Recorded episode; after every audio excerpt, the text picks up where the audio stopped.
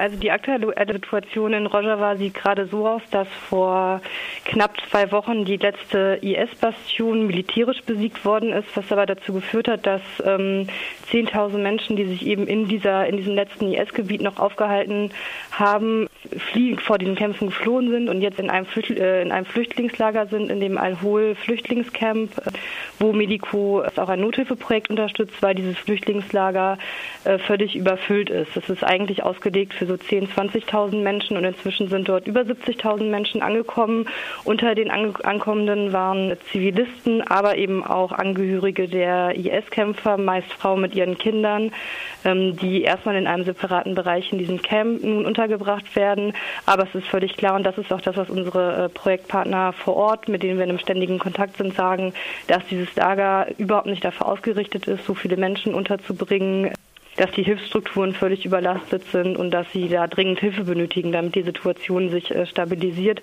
Und zusätzlich hat es äh, die letzte Woche noch enorm geregnet so dass die Situation in dem Lager äh, noch weiter angespannt ist, weil sozusagen genau es Schlamm gibt und Krankheiten sich schneller ausbreiten das können. Es ist ja so, das hast du auch gesagt, es sind gleichzeitig Flüchtlinge da, die Angehörige sind von IS-Kämpfern, Kämpferinnen, also Frauen und Kinder und gleichzeitig auch Jesidinnen und oder auch Opfer des IS. Wie, das ist ja unzumutbar. Wie geht das denn überhaupt? Wie gehen die, äh, die Leute vor Ort damit um?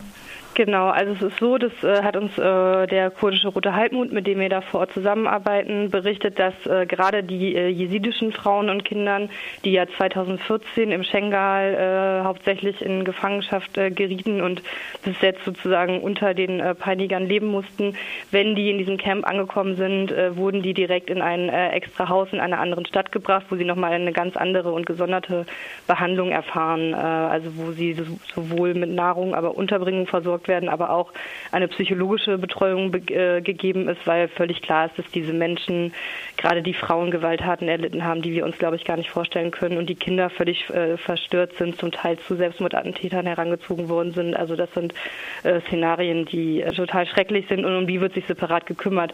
Was jedoch trotzdem der Fall ist, dass ähm, in diesem Lager äh, um die 10.000 Frauen und Kindern von IS-Anhängern sind. Davon ist ein wirklich großer Teil sind ausländische Frauen und Kinder. Zahlen sind immer so ein bisschen schwierig, aber es sind ungefähr 60 Frauen, äh, Frauen aus Deutschland mit ihren Kindern auch vor Ort. Und da sagen halt unsere Partner, die äh, nationalen Regierungen sind jetzt in der Verantwortung, diese Menschen zurückzuholen. Es gibt ein Angebot, wie das technisch ablaufen kann.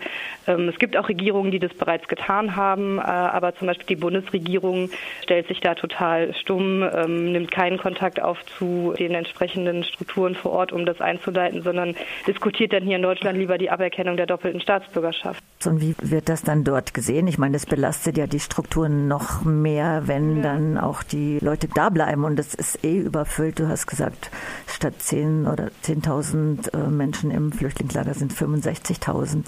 Also wie wird die Debatte hier wahrgenommen? Ja, genau. Also das ist ein Riesenproblem, ähm, weil auch die, ähm, äh, also besonders die Kinder, die in dem Lager ankommen, in dem Flüchtlingslager ankommen, oft ähm, ähm, mangelernährt sind und auch äh, schlimme Krankheiten haben, weil sie eben in diesem letzten IS-Kalifat äh, äh, gab es kaum noch Essen und sie zum Teil wirklich in Erdlöchern hausen mussten. Und natürlich gucken unsere Partner, dass sie sie in umliegende Krankenhäuser bringen können, die schon völlig überfüllt sind und wo ja auch normale Patienten liegen, was schon zu einem Konflikt führt. Genau, jenseits dessen ist es so, dass ähm, äh, der kurdische Halbmond auch andere, an anderen Flüchtlingslagern schon IS-Angehörige ähm, Frauen und Kinder versorgt, internationale, die nicht zurückgenommen werden und sie wirklich sagen, sie sind langsam an ihre Grenze gekommen und können das nicht mehr alleine stemmen. Also das ist wirklich so, dass sie sagen, sowohl auf der humanitären Ebene, aber auch in der ganzen Frage der Rehabilitierung in pädagogischen Angeboten, weil diese ähm, Frauen und auch die Kinder ja zum, zum Teil so ideologisch indoktriniert sind, nicht alle, aber einige schon, dass da eine langjährige Arbeit möglich ist und da braucht es einfach internationale äh, Unterstützung und das sagen die Leute, mit denen wir vor Ort reden, ganz klar. Was ist denn deine Aufgabe in der Woche? Warum fährst du dahin? Ich fahre hin, um sozusagen mit unseren Projektpartnern äh, zu sprechen und ähm, genau das, was ich jetzt auch schon mache, sozusagen dann über die Or äh, über die Situation von vor Ort zu berichten. Wir werden äh, sicherlich in das äh, Al-Hol-Flüchtlingslager fahren, wenn das möglich ist, auch aufgrund der Wetterbedingungen momentan, ähm, wo wir ja den Aufbau von einem dringend benötigen, benötigten Feldkrankenhaus unterstützen. Aktuell unterstützt Medico äh, jenseits von diesen Nothilfemaßnahmen in Tibespi den Aufbau von einem ganz normalen Krankenhaus, was aber in der Region auch dringend benötigt wird, da es da nur so kleine Gesundheitsposten gibt. Auch das werden wir uns anschauen und sicherlich viel den Kontakt suchen mit der Bevölkerung, mit den Menschen, die sich genau um diesen um Wiederaufbau, um die Nothilfe kümmern, um eben einen ähm, wirklich guten Eindruck nochmal von vor Ort zu bekommen und da, davon dann auch äh, berichten zu können und hier sozusagen auch für die, für für die Rechte der Menschen dort eintreten zu können als Hilfsorganisation. Ja, wir hatten auch gesagt, wenn du zurück bist, machen wir nochmal ein Interview hier bei Radio Dreieckland. Das hattest du uns schon zugesagt. Aber jetzt vielleicht noch zum Abschluss. Was sind denn die äh, Forderungen jetzt an Deutschland, an die EU und äh, was kann den Prozess in eine andere Bahn bringen? Ja, also ich glaube, was ganz wichtig ist, ist vor allem momentan die humanitäre äh, Situation da vor Ort zu stabilisieren, also besonders in diesem Al-Hol-Flüchtlingslager, weil überhaupt nicht klar ist, wie es dort weitergeht. Also diese 70.000 Menschen werden da in den nächsten Wochen erstmal nicht gehen können, weil es nicht, weil sie nicht wissen, wohin. Da braucht es, ähm, kann auch die Bundesregierung äh, unterstützen oder helfen. Ähm, und dann muss die Frage geklärt werden, was mit den äh, ähm, ausländischen IS-Angehörigen, mit den Frauen und Kindern, aber auch mit den Kämpfern geschieht. Und da sehe ich tatsächlich die ähm, nationalen Regierungen einfach in der Pflicht. Und ähm, genau, habe ich eben schon gesagt, heute wird im Kabinett ein äh, Gesetzesentwurf von dem Innenministerium von Seehofer diskutiert, wo es um die Aberkennung der doppelten Staatsbürgerschaft eben dieser äh, Menschen in Syrien geht.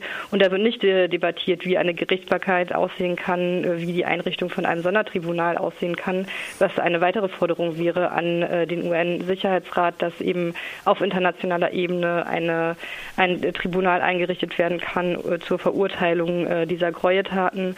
Das in Zusammenarbeit mit den äh, Strukturen der Selbstverwaltung vor Ort, was ähm, genau die DEFA also genau bedeuten würde, man müsste Kontakt aufnehmen und sich mit denen an einen Tisch setzen, die bis jetzt und in den letzten Monaten und Jahren die Verantwortung für genau diesen, genau dafür übernommen haben.